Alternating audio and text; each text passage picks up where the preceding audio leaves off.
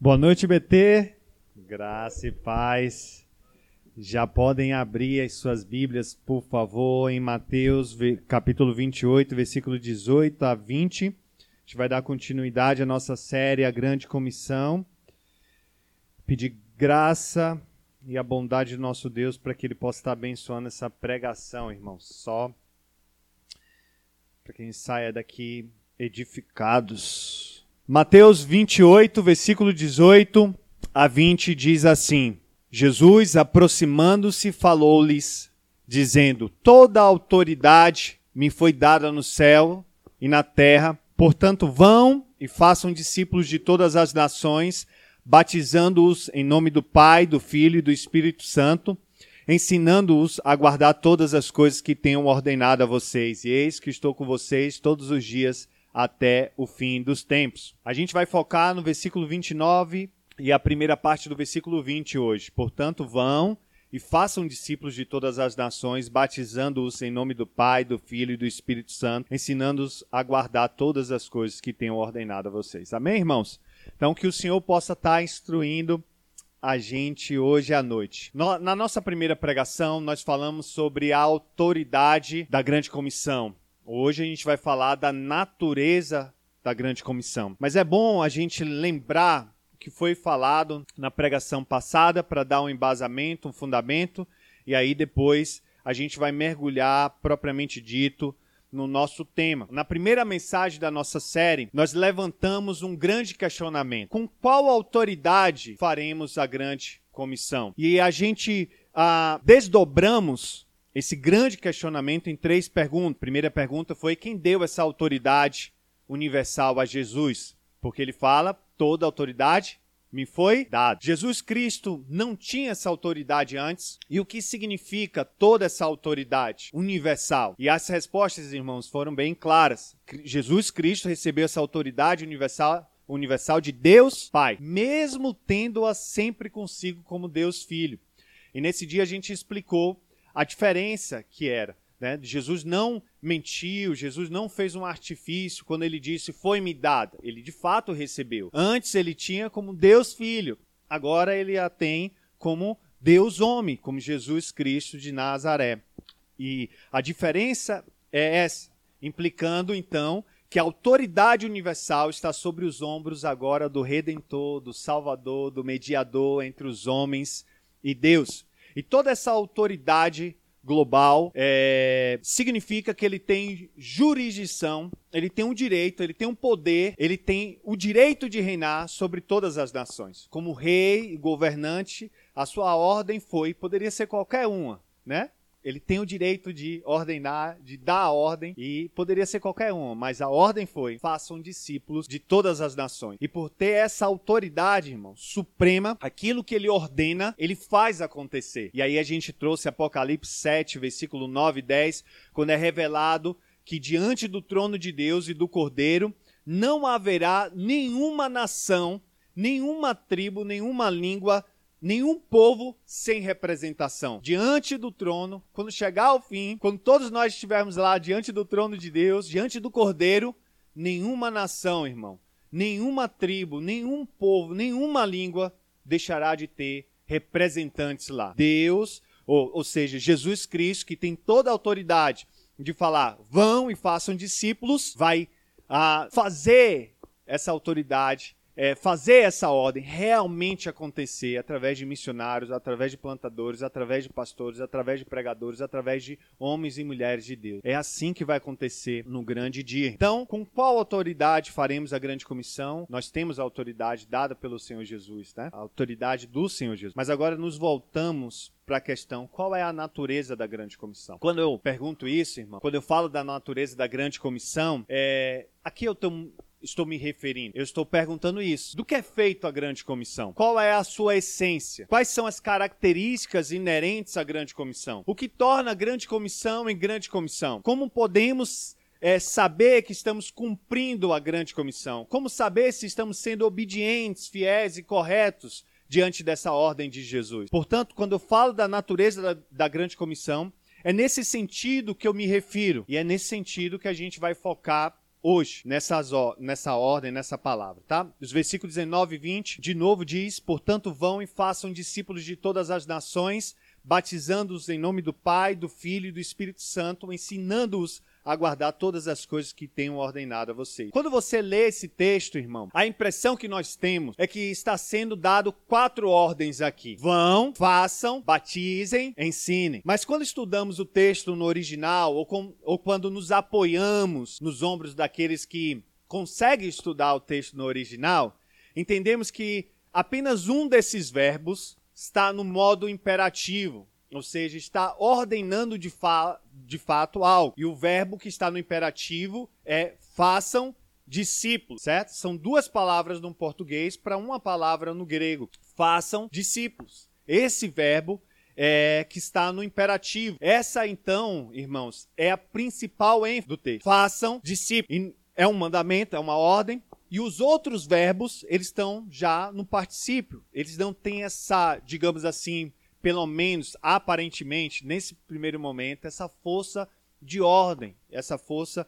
que somente esse verbo é, façam discípulos, que está no imperativo, tem. E muitos defendem então, irmão, que esses outros verbos, o vão, batizem, ensinem, na verdade não têm essa força imperativa e que eles estão é, mais como uma descrição ou como fazer a grande comissão. A gente vai discutir um pouquinho mais sobre isso, mas agora eu quero focar nesse verbo que tem essa força imperativa e focar realmente no que significa façam discípulos. O mandamento da grande comissão aqui, dado pelo Senhor Jesus Cristo, é que seus discípulos saiam pelo mundo fazendo discípulos. Mas o que é que isso significa? Eu gostaria de responder essas perguntas, irmãos, apoiando, me apoiando em outros textos que o próprio Senhor Jesus fala sobre o que é ser discípulo. E aqui eu quero que você tenha é, esses dois alvos. O primeiro alvo, que você aprenda o que é ser um discípulo de Jesus, para que você possa fazer discípulos de Jesus. Mas ao mesmo tempo que você é, para e pensa e vai refletir sobre o que é ser discípulo de Jesus para a sua própria vida. Então você vai se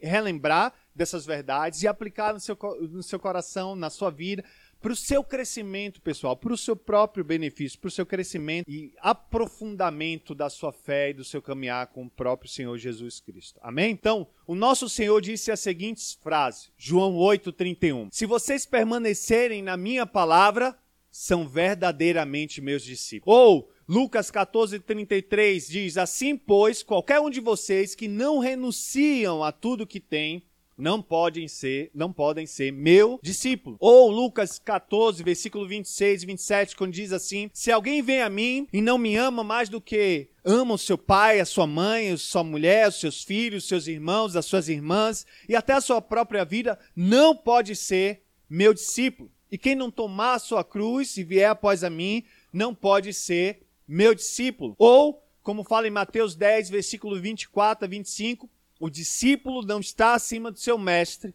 nem o servo está acima do seu senhor. Basta ao discípulo ser como seu mestre e ao servo ser como seu senhor. Amém, irmãos? Textos bem claros sobre o que é ser discípulo do Senhor Jesus, né? Vemos aqui que ser discípulo de Cristo significa permanecer na palavra dele, ou seja, conhecer e obedecer a tudo que ele ensina. Se você conhece e não obedece, você não está permanecendo na palavra do Senhor e você não está sendo discípulo de Cristo. Mas se você conhece e obedece, você está sendo discípulo de Jesus Cristo. Significa também renunciar a tudo que temos. E aqui esse texto, muito parecido com o texto quando chama a gente para amar Jesus mais do que o nosso pai, nossa mãe, as pessoas ao nosso redor, que usam a palavra, na verdade, no original como odiar, aquele que não odeia seu pai, aquele que não, né? Isso não quer dizer que nós somos chamados a odiar nossos familiares. Não. Isso é uma forma é, para mostrar que o relacionamento com Jesus está acima de qualquer relacionamento. Está em uma categoria totalmente diferente, ao ponto de que não dá para descrever, ah, eu amo Jesus e amo meu pai. Não. É ao ponto máximo que as palavras aqui já já não tem como é, chegar próximo. Ele diz assim: Você ama Jesus, mas você odeia seu pai e sua mãe. É para fazer esse contraste, né? E aqui também, irmãos, não quer dizer necessariamente renunciar todas as coisas. Alguns são chamados a renunciar todas as coisas, literalmente. Mas aqui quer dizer que você há um desapego às pessoas, mas principalmente aos bens materiais, a tal ponto que a palavra talvez melhor para descrever seria renúncia. Você renuncia aquilo, você não tem apego, você não se apega àquilo. Essa é a ideia que o texto vem apresentar. Significa também amá-lo acima de todas as pessoas, de todos os relacionamentos. Jesus está como supremo em nossas afeições, irmãos. Nós temos que amá-lo acima de tudo e de todos. O texto é claro, mais que os pais, mais que os filhos, mais que a esposa, mais que o marido, acima de tudo, está em outra categoria. Significa também pagar um preço ao carregar a nossa cruz. Em outras palavras, nós seremos seguidores de Cristo quando a gente o seguir sem se importar com o custo, sem se importar com a dor, sem se importar com o sofrimento. Isso é o significado de carregar a nossa própria cruz. Ser um discípulo de Cristo, então, irmão, significa tudo isso. E de forma compacta, nós podemos dizer que fazer discípulos significa fazer com que a pessoa se assemelhe mais a Jesus Cristo, que o ame mais e que seja totalmente devotada a ele, obediente. Isso é fazer discípulo. Em seu comentário, D.A. Carson, citando outro autor, escreveu assim: discipular uma pessoa para Cristo é trazê-la para a relação de pupilo e mestre, tomar seu jugo de instrução autoritativa, aceitando, olha que frase linda, o que ele diz como verdade, porque ele o diz, e submetendo-se às suas exigências como certas, porque ele as fez. Amém? Isso é fazer discípulo, isso é ser um discípulo. Então, essa é a ordem de Jesus. Esse é o mandamento que ele nos dá na grande comissão. Nós, seus discípulos, devemos ir a todas as nações para fazer discípulos. E ser discípulo significa ser semelhante a ele, amá-lo de forma suprema, obedecê-lo em tudo e cumprir cada mandamento que ele nos deixou. Em outras palavras, a grande comissão dada pelo Salvador e pelo Senhor Jesus obriga, escuta isso, todos os discípulos de Jesus a tornar outros o que eles mesmos são, discípulos de Jesus. A grande comissão dada pelo Salvador e Senhor Jesus obriga todos os discípulos de Jesus a tornar outros o que eles mesmos são, discípulos de Jesus Cristo. A ordem é essa. Essa é a ênfase do mandamento. Devemos fazer discípulos de todas as nações. Mas agora, eu queria que a gente pudesse meditar de forma mais profunda como faremos. Isso nos pede que olhemos os outros três verbos desse trecho das Escrituras: ir, batizar e ensinar. É importante salientar que Jesus não somente nos dá a ordem da grande comissão, mas também nos mostra como devemos cumpri-la. E esse conjunto, a ordem mais o como, descreve para nós a natureza da grande comissão. Então vamos focar agora no verbo ir. Primeiro, Jesus ensina que não tem como fazer discípulos discípulos de todas as nações se não formos. Jesus diz: vão. Certamente, irmãos, esse verbo que não está no imperativo, mas no participio, significa uma espécie de autorização de Jesus para fazermos a grande comissão. É como se Jesus estivesse é, dizendo: vão, eu os autorizo. Agora vão, vão, vão, façam o que eu digo. Certamente, esse verbo tem esse significado. Ele está autorizando a grande comissão. E dessa forma, servindo como marcador de tempo. Mas alguns deduzem a partir disso que a comissão de Jesus é apenas para fazermos discípulos quando formos, ou seja, onde quer que vamos, e não constitui, por exemplo, uma base, um fundamento para ir a algum lugar especial a fim de servir como missionários ou plantadores, já que ele é um verbo que não está no imperativo. Mas aqui eu gostaria de ensinar à igreja que eu não penso que isso seja a verdade. Para mim, as escrituras mostram de forma bem clara que há sim um significado ainda maior para esse verbo ir. É bem claro que Jesus quer que essa ordem, irmãos, seja cumprida em todas as nações. Em um contexto que exige que esse ministério se estenda a todas as nações, é muito difícil acreditar que o vão perdeu toda a força imperativa. É muito difícil. Há muitas discussões aqui até no aspecto do original do grego, em defesa de que é, mesmo um verbo no participio ligado com outro verbo no imperativo, ainda essa força. Mas aqui eu prefiro argumentar com mais a base com versículos que mostrem realmente é, o, o, quadro todo, para que a gente entenda realmente que há uma base, uma,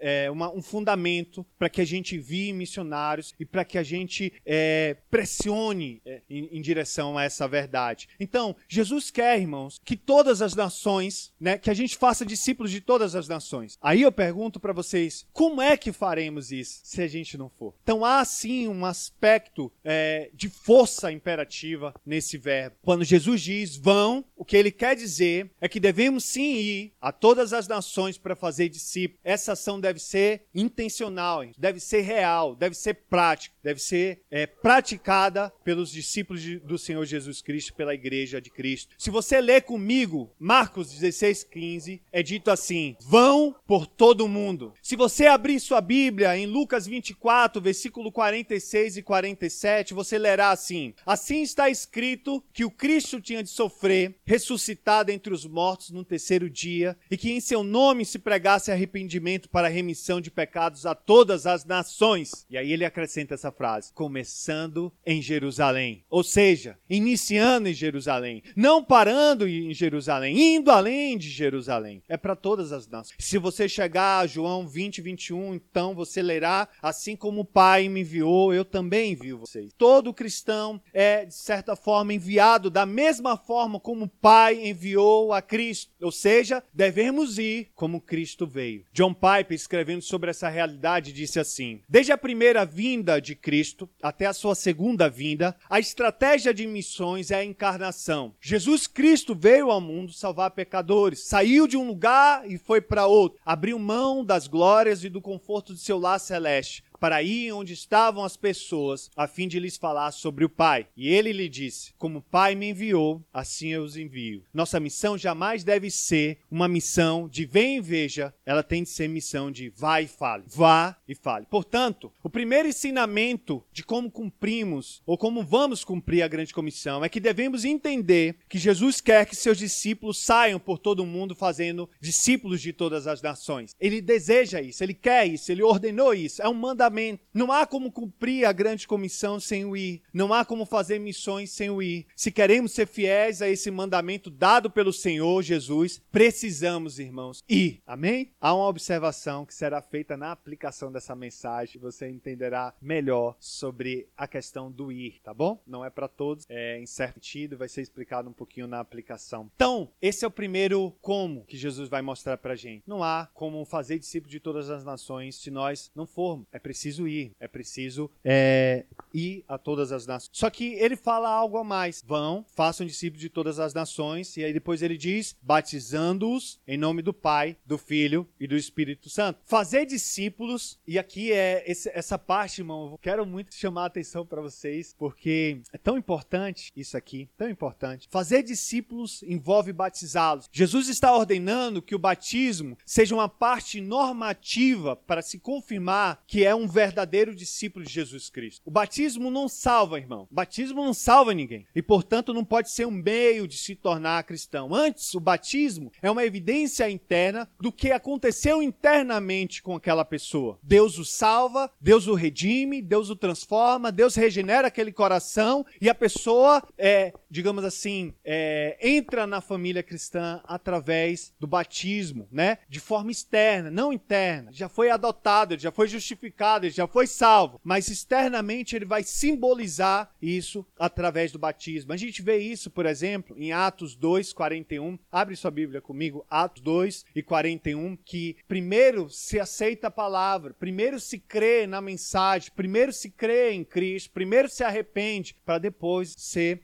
batizado. Atos 2, 41 diz assim: Então, os que aceitaram a palavra de Pedro, os que creram, foram batizados, havendo um acréscimo naquele dia de quase 3 mil pessoas. Então, deixa-me explicar de forma bem, bem breve o que é o batismo. Batismo, irmão, é uma ordenança, principalmente esse texto aqui, já fica claro isso, deixada por Jesus para a sua igreja. É um rito que simboliza uma, a passagem de uma vida ímpia para uma nova vida em Cristo. É uma prática posterior posterior à conversão, diretamente ligado à fé, diretamente ligado ao arrependimento, diretamente ligado ao recebimento do Espírito Santo. E o seu principal meio, como somos batistas aqui, é o de imersão. Mas o que não é o batismo? Não é algo opcional de pouco valor, já que não salva, faz. Não, não é opcional, não é de pouco valor. Não é um sacramento, ou seja, um rito capaz de colaborar com o processo de salvação, concedendo alguma porção de graça. Não, não é uma prática direcionada a crianças que ainda não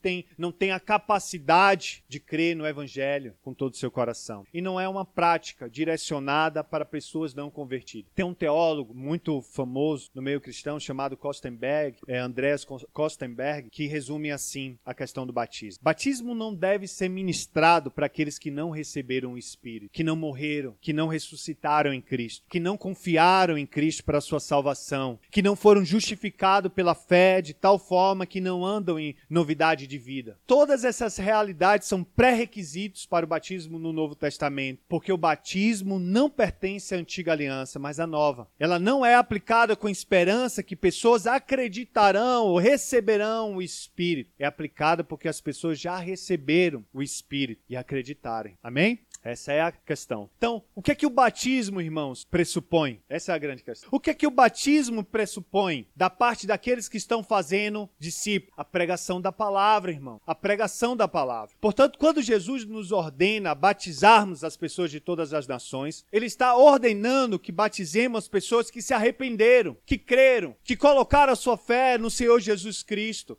que aceitaram o evangelho como o único meio de ser perdoado, justificado, adotado na na família de Deus, para ser reconciliado com Deus, para ser libertos da ira divina. Que agora tem realmente um relacionamento com o Pai, com o Filho e com o Espírito Santo. Portanto, o batismo, irmão, pressupõe que quando a gente for, quando nós formos, nós iremos anunciar a palavra de Deus. Pois é dito na palavra que esse é o instrumento que Deus usa para salvar, redimir, regenerar e fazer nascer de novo, para tornar um descrente crente em crente. Pois a fé vem o que, irmãos? Pelo e o ouvir pela palavra de Cristo, segundo a NAA, né? Romanos 10, 17. A fé vem pelo ouvir e o ouvir pela palavra de Cristo. Você percebe a implicação disso? É uma frase muito profunda, irmãos. E o batismo pressupõe isso. Se vai haver pessoas que devem ser batizadas, é porque a instrumentalidade da pregação, de pregar a palavra, de anunciar o evangelho, foi feita, irmãos. Deus está comprometido com o seu evangelho para salvar pessoas. Então, preste atenção nisso. A esperança de termos aqui na IBT inúmeros batismos não repousa na metodologia do plantio, no carisma dos plantadores, na eficiência dos missionários, em fazer coisas para atrair mais e mais pessoas. Não repousa em fazer ações sociais como moeda de troca, não repousa na esperança de que é, podemos fazer isso ou aquilo é, de forma pragmática e aí a gente vai ter muitas pessoas aqui para ser batizadas. Não, irmão. Sabe onde repousa a esperança para a gente ter aqui muitos batismos? Repousa no fato de a gente praticar e obedecer aquilo que Deus instituiu como instrumento pelo qual ele salva as pessoas. Deus irá redimir, irmãos, e salvar quando pregar pregarmos a palavra de Deus, quando anunciarmos o evangelho. Deus está comprometido, irmão, a salvar as pessoas através da pregação da palavra e do evangelho. Esse é o instrumento. Fé vem pelo ouvir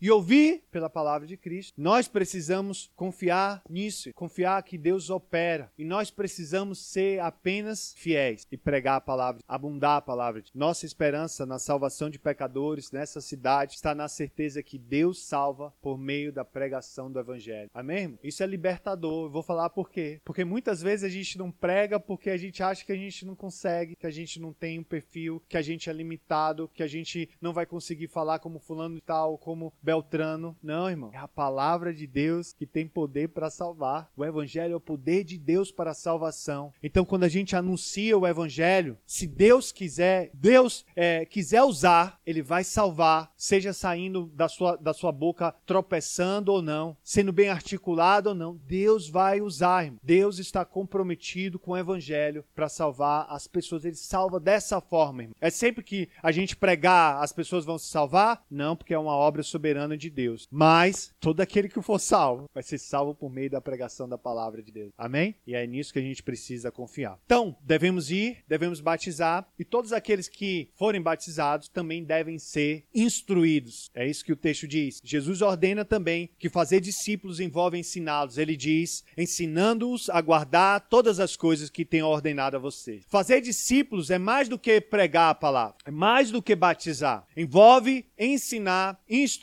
caminhar junto. Jesus está ensinando que fazer discípulo significa expor, explicar e aplicar todas as coisas que tenham ordenado a vocês. Todas. E aí, deixa eu, é, em relação a essa parte do ensino, deixa eu compartilhar três verdades. Primeiro, irmão, a primeira verdade é os ensinos de Jesus jamais passarão. Jesus não prevê aqui, irmãos, na fala dele, que vai chegar um determinado dia e uma parte do ensino dele pode ser desconsiderada. Está velha. É, não serve mais. Não tem serventia. Ele não pressupõe em nenhum momento isso. Pelo contrário, ele diz que tudo que ele ordenou deve ser ensinado até quando, povo de Deus? Até quando? Até o fim dos tempos. Até o fim dos tempos. E por quê? Porque Marcos 13, se quiser abrir aí para acompanhar, Marcos 13, 31, diz assim, Marcos 13, 31, deixa claro para nós o seguinte: passará o céu e a terra, porém as minhas palavras não passarão. E João 14, 21 diz que quando Jesus falava, ele falava tudo que vinha de Deus. As palavras de Cristo é a palavra de Deus. E nós sabemos por quê, irmãos? É Deus Filho, Deus Pai, um só Deus, mas duas pessoas da Trindade. Então, o que Jesus está ensinando, irmãos, é que enquanto houver céu, enquanto houver terra, nós devemos estar engajados nessa obra de ensino. Não vai, não vai acabar a necessidade da palavra de Jesus. Não vai ficar velho. Até o final dos tempos, nós devemos devemos ensinar essas verdades. Segunda verdade que eu aprendo aqui é que todos os ensinos de Jesus devem ser ensinados. Todos os ensinos de Jesus devem ser ensinados. Todos. Aqui a gente não pode é, deixar a balança desequilibrada. Nós precisamos ensinar tudo que Jesus ordenou. Não uma parte, não um percentual, não só um trecho, não aquilo que eu gosto, não aquilo que eu aprecio e deixar de fora aquilo que eu não gosto, aquilo que eu não sei, aquilo que eu não aprendi, aquilo que, é, que eu acho ruim que eu acho ofensivo. Não, nós temos que ensinar tudo o que Jesus ensinou. Eu não vou ter tempo aqui para poder mostrar o caminho, mas eu tenho certeza que você já tem maturidade aqui para poder entender isso. Tudo que Jesus ensinou significa toda a Bíblia, irmão. Toda a Bíblia. Todo o conselho de Deus revelado aqui. Todo o conselho. Porque quando você vai para tudo que Jesus ensinou, Jesus falou do Antigo Testamento. Jesus já disse que os homens iriam escrever o Novo Testamento. Já fez toda a provisão. Então está tudo coberto aqui, irmãos. É toda a Bíblia. Ensinar tudo que Jesus ordenou. Você percebe? Então eu não posso desequilibrar essa balança. Eu não posso enfatizar algo e esquecer. Eu não posso ficar com as promessas de Jesus e esquecer as advertências. Eu tenho que equilibrar tudo isso bem. E se você quer fazer discípulos, se você é, quer realmente fazer discípulos como Jesus quer, você precisa conhecer todas as coisas e ensinar todas. E a terceira verdade, e aqui talvez seja uma das coisas mais importantes desse texto, é que ensinar todos os ensinos de Jesus não é ensinar dogmas, teorias abstratas, mas é ensinar um conteúdo a ser obedecido. Jesus não quer, irmãos, que você faça discípulos ensinando teologia pela teologia, o conhecimento pelo conhecimento, informações bíblicas pelas informações bíblicas. Isso não tem serventia nenhuma para o reino de Deus. Nenhuma. Quantos homens ímpios conhecem a Bíblia talvez mais do que a gente? E não tem serventia nenhuma, irmãos, para o reino de Deus. O que ele está falando é, aqui o texto diz é, ensine todas as coisas a, essa, a essas pessoas para que elas guardem. E aqui significa obedeçam, pratiquem. Então, irmãos, fazer discípulos significa ensinar todas as coisas para as pessoas de tal forma, de tal maneira que você vai ensinar a obediência, a elas serem praticantes e não somente ouvintes, como fala lá Tiago 1, 22. Jesus fala isso em Lucas 11, é, versículo 28. Antes, felizes são os que ouvem a palavra de Deus e o que? E as praticam. Felizes são bem-aventurados são. Aqueles que ouvem e não praticam estão se enganando. E nós, como discípulos de Cristo, que vamos fazer outros discípulos, temos que ter isso no coração, irmão. Não é o conhecimento bíblico por si, não é a informação, não é saber articular as verdades bíblicas que importa, mas é o quanto você conhece e pratica e obedece. Isso é que importa, primeiramente para a nossa vida. Como é que você vai ensinar uma verdade dessa de, de conhecer um conteúdo de forma obediente, praticante, se você não está fazendo isso na sua própria vida? E aí talvez você pense assim: ah, então não vou fazer discípulos, não quero ser hipócrita. Você está errado do mesmo jeito, porque você já não está praticando e já está desobedecendo outro mandamento, está sendo ainda menos praticante ainda. Não tem desculpa, irmão. Você precisa, irmão, conhecer o seu Senhor por meio das verdades da Bíblia, praticando, obedecendo, sendo fiel, se consagrando, sabe? Sendo obediente verdadeiramente. É isso que o Senhor Jesus está nos pedindo para fazer. Ele não quer que você ensine sobre o cristianismo só para que aquela pessoa seja um doutor, um, saiba articular essas verdades. Não, irmão. Ele quer, quer que ensine a obediência à verdade bíblica. Quer que ensine o que é ser verdadeiramente um discípulo, quer ser praticante, quer ser fiel, quer ser aquele que ama a verdade de Deus e pratica a verdade de Deus, que busca conhecer a verdade de Deus para viver a verdade de Deus. Irmãos, a coisa mais, talvez, bela, mais alegre do cristianismo, mais é, vital, não é o conhecimento por si, mas é você caminhar com Deus, com Jesus Cristo, com o Espírito Santo, verdadeiramente. E você só faz isso conhecendo a verdade, praticando, sendo obediente. Não tem como ser de outra forma. Se você quer crescer no seu relacionamento com Deus, é isso. Conheça a palavra e pratique a palavra, obedeça a palavra, seja fiel, seja íntegro. Então, qual é a natureza da grande comissão? A natureza da grande comissão é fazer discípulos de Jesus Cristo que se assemelhe a ele, que o ame acima de tudo e todos e que siga obedientemente tudo o que ele existe. E faremos discípulos de todas as nações ao ir até elas, ao pregar a elas, ao batizar aqueles que verdadeiramente se arrependem, creem e ao ensinar que um verdadeiro discípulo de Jesus Cristo é alguém totalmente consagrado e devotado a ele. Então, entendendo isso, eis a pergunta: você está fazendo discípulos? Você está envolvido envolvido com a grande comissão, você está sendo obediente. Permita-me compartilhar a história de Sofia Miller. Você já ouviu falar de Sofia Miller? Ela foi uma missionária na região amazônica. Ela escreveu um livro chamado Sua Voz Ecoa nas Selvas. Na década de 50, ela não queria ouvir absolutamente nada sobre Deus. Um dia, ela estava passando por uma praça no centro de Nova York e havia um homem pregando o evangelho em cima de um caixote. Uma pausa, parente. Quantas vezes a gente pode pensar que é o fato fato, o fato de a gente ir até a praça ali dos taxistas, ali próximo, né? E pregar ao ar livre, que ninguém talvez esteja ouvindo, que ninguém possa se converter. Aqui é um claro exemplo, irmão, que Deus usa a sua palavra de modos que a gente nem imagina. E aí, esse homem estava pregando o evangelho em cima de um caixote. Naquele percurso de, de atravessar a praça, ela acabou ouvindo a palavra, convertendo-se e fazendo um propósito diante de Deus. E esse era o propósito. Senhor Deus, eu quero ser usado da maneira que o Senhor desejar. Deus Deus a enviou a uma das regiões mais isoladas daquela época, que era a Amazônia colombiana. Ela trabalhou por décadas naquela região e, sem saber, já havia atravessado a fronteira em direção ao Brasil. Já estava na parte do Brasil. Sofia Miller, praticamente sozinha, evangelizou duas tribos inteiras: a tribo Baniwa, acho que é assim a pronúncia, pronúncia e a tribo Curipaca. Ela trabalhou por quase 30 anos evangelizando essas tribos e traduzindo a Bíblia para o dialeto curipaco, porque essa tribo praticamente inteira se converteu ao Senhor Jesus Cristo. Foram centenas de conversões, irmãos, dezenas de igrejas plantadas, e é dito que Sofia Miller trabalhava muito durante o dia e preferia viajar à noite para remir o tempo. Os índios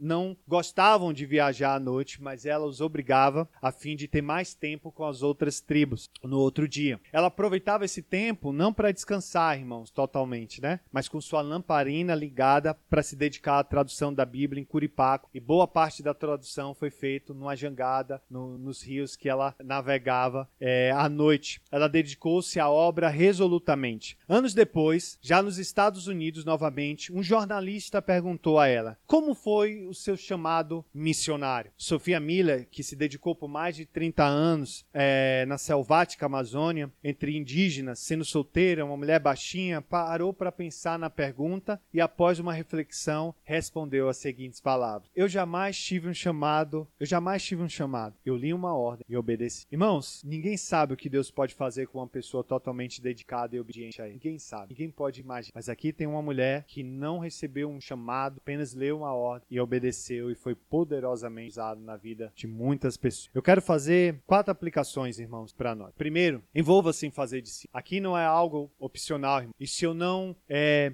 exortar os, os, irmãos em relação a isso, eu estarei sendo cúmplice do pecado de vocês, se vocês não se envolverem com fazer discípulos. Você deve procurar fazer discípulos onde você estiver. Essa é a ordem do Mestre, Senhor e Salvador. Você deve estar investindo o seu tempo, o seu dinheiro e os dons que o Senhor lhe deu para cumprir essa ordem. Você deve estar sempre buscando não somente evangelizar, batizar, mas também discipular, instruir, ensinar as palavras de Jesus, a Bíblia, a como um todo a alguém, né? E eu espero que as mulheres aqui mais velhas cuidem e ensinem as mais novas e as que vão chegar, que os homens mais velhos aqui também cuidem e ensinem os mais novos e aqueles que vão chegar aqui. Não precisa ser eu, o Rodrigues, a Ana Valéria, a Taizinha que vai fazer discipular as pessoas. Você deve ter essa responsabilidade. Deixe comigo, eu vou discipular ele. Deixe comigo, eu vou discipular ela. Eu vou fazer, vou instruir, vou ensinar, vou conduzir ela a ter um relacionamento cada vez melhor e maior e mais aprofundado com o Senhor Jesus Cristo. Amém? Então, envolva-se em fazer discípulo. Segundo, seja um discípulo que vai até as pessoas e prega a palavra. Aqui, irmãos, eu não quero diluir o ir e nem sobrecarregar o ir. Na providência e sabedoria divina, Deus não permitirá que todos sejam missionários e plantadores. É preciso que muitos fiquem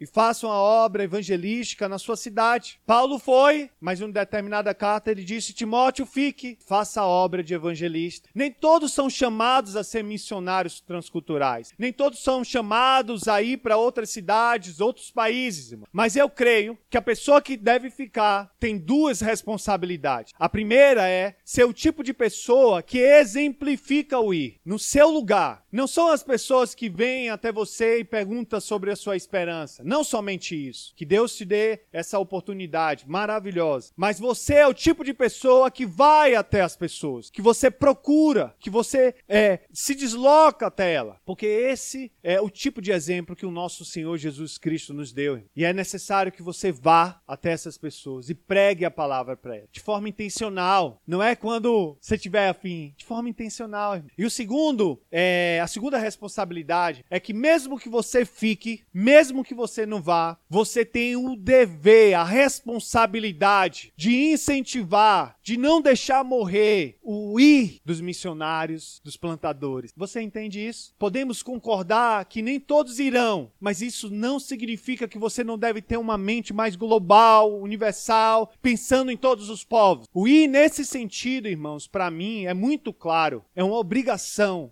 E já que Deus, pela sua providência e sabedoria, não permitiu você ir, não vai te enviar, você tem sim a responsabilidade na sua igreja, no seu corpo, é, no corpo de Cristo local, que você participa, que você é membro, de incentivar, de cultivar e de, de alguma forma, servir a esse propósito. Você pode fazer isso orando, você pode fazer isso contribuindo, e você pode fazer isso, irmão, estimulando outros, ensinando essa verdade. Amém? É nossa responsabilidade. É nossa responsabilidade. Mas, quem sabe, Deus não esteja aqui também levantando outras pessoas para irem, chamando pessoas para serem missionárias. Quem sabe, irmãos? Quem sabe? O que eu posso dizer para vocês é isso. Hoje, eu particularmente, eu estava falando com o Jorge vindo para cá, eu entendo exatamente qual é o meu chamado. Quando eu ouço sobre locais sem igreja, ou quando alguém clama por uma igreja saudável, ou quando eu penso em algumas nações que ainda estão em trevas, meu coração se alegra e diz: vamos em frente! Por que não plantar uma igreja lá? Por que não pregar lá? É isso que geralmente acontece num coração que Deus está chamando para ser missionário, para ser plantador. Ele fala: por que não? Ah, mas é muito difícil. Por que não? Se é Deus que ordena. Então eu espero, irmão, que talvez Deus chame mais outras pessoas aqui no nosso meio para ser missionários transculturais, ou enfim, plantadores de igreja, né, irmão? No mar, entendo. Eu que tenho essa ênfase em meu coração, esse chamado, eu não vejo nenhuma diferença entre um pastor e um missionário, no sentido assim, qual é o maior? Os missionários às vezes querem fazer assim, ah, os missionários, oh, homem de Deus, e despreza os pastores, ou aquele grupo dos pastores, oh, pastor, oh, o missionário diz, não, irmãos, cada um tem sua função no reino, cada um tem o seu dom, cada um tem o seu chamado, cada um é importante. E lembrando, irmãos, e lembrando, faça sempre esse exercício. Isso que nós estamos fazendo aqui, vindo de Fortaleza para cá, é missões, né? Mas quando a gente sair, a igreja continuar, o que é que vocês vão estar fazendo? Missões também. O que é missões? É fazer de tudo para contribuir com a missão de Deus. E qual é a missão de Deus? Tornar o nome dele conhecido em todos os lugares, entre todas as nações. E em Barreiras está sendo tornado é, conhecido o nome do Senhor Jesus através da Igreja Batista Trindade. Isso é missões. Uns são chamados a ficar, fazer missões no, na sua igreja local, na sua cidade local, e outros são chamados a irem. E por fim, irmãos, a última aplicação é pregue a palavra. Pregue a palavra em sua casa, em seu trabalho, em seu lazer. Pregue a palavra aos clientes da borracharia. Pregue a palavra enquanto você faz os cabelos das suas clientes. Pregue a palavra aos seus alunos. Pregue a palavra enquanto você estiver praticando o jiu-jitsu. Pregue a palavra aos seus filhos, irmãos. Seja um evangelista incansável da alma que Deus lhe confiou, do seu filho ou da sua filha. E que esse evangelho, irmãos, esteja, sabe, zunindo aqui nas orelhas do Noah, da Ana Olívia, da Laurinha, da Iane. Pregue a palavra para sua sogra e seu sogro sogros, seus parentes, seus pais. Ah, eu já preguei muitas vezes. Pregue de novo, e de novo, e de novo. E sempre, irmãos, até o fim, até a morte dele, se for necessário, ou até a sua morte, porque é Deus que salva. E você não sabe a hora e o tempo, porque não tem um, uma agenda pra gente descortinada. É no tempo de Deus e na hora de Deus. Pregue a palavra de forma intencional. Irmão. Saia para fazer isso. Visite alguém. Escreva, se for necessário, até uma carta contando sobre Jesus Cristo, sobre seus feitos Grave um áudio no WhatsApp, mande individualmente para várias pessoas que você conhece, pregando a palavra e contando sobre o Evangelho de Cristo. Mas, irmãos, em nome de Jesus, pregue a palavra, pregue a palavra. Amém?